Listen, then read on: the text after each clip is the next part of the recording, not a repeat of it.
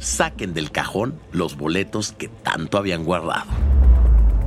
Soy Valentín Cataldo y vamos con N Diario, un producto de N Podcast. Madonna dio a conocer a través de un comunicado que su recuperación va en progreso, tanto así que piensa seguir adelante con su gira de despedida. Para lograrlo mencionó que tendrá que reprogramar sus presentaciones en Estados Unidos y Canadá, donde el primer concierto sería el próximo 15 de julio en Vancouver.